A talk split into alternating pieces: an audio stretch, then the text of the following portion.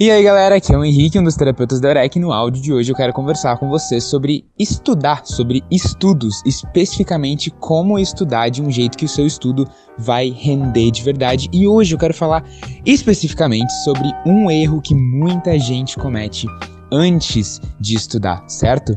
Antes, na hora de planejar o seu estudo, muita gente comete esse erro. Então, tem bastante gente que vai estudar, passa horas estudando e depois sente que não estudou nada, que o estudo não rendeu, fica até um pouco uh, culpado, um pouco perdido depois. E eu acho que na maioria das vezes isso acontece por uma falta de clareza no que no que a gente chama de material de estudo e método de estudo.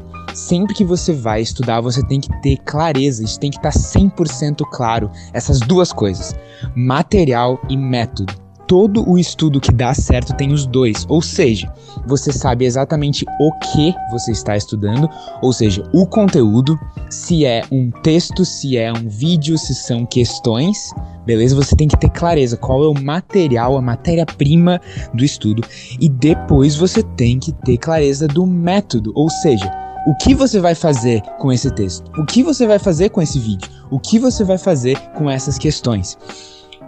E aí, claro, depois de saber o material, você tem que olhar bem para o método e avaliar se o método é ativo ou é passivo. Métodos ativos, eles envolvem que você uh, elabore aquele conteúdo, ou seja, você lê aquilo e não simplesmente lê. Você lê e faz um resumo, você lê e escreve sobre, você lê e grava um áudio sobre aquilo. Ou, no caso de um vídeo, você assiste o vídeo, faz uma pausa e escreve sobre o que você viu até agora. Ou você grava um áudio, ou você grava um vídeo sobre o vídeo. Tô um pouco acelerado hoje, mas vamos lá. Primeira coisa, ter clareza do material. É um texto? É uma prova do ano passado? São questões? São, hum, são videoaulas? Beleza. Sabe qual é o material? Depois olha para o método.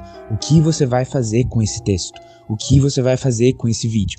E na escolha entre um método passivo, ou seja, só ler, ou seja, só assistir alguma coisa, ou só ouvir algum áudio, sempre tente escolher um método que seja mais ativo, que você tenha que elaborar daqui a pouco com as suas palavras aquele conteúdo, que você tenha que fazer um resumo, que você tenha que produzir alguma coisa, porque esses métodos ativos são o que mais faz com que a nossa memória daquele conteúdo permaneça e fique consolidada. Tenta sempre equilibrar o, o, nível de estudo passivo na sua vida, leitura, assistir vídeos, escutar áudios. Tenta equilibrar ele sempre com um estudo mais ativo. Então, esse era o recado de hoje. Saiba qual é o material, saiba qual é o método e saiba sempre se é ativo e passivo e dá uma forcinha mais sempre pro ativo, tá bom? Beijão, galera!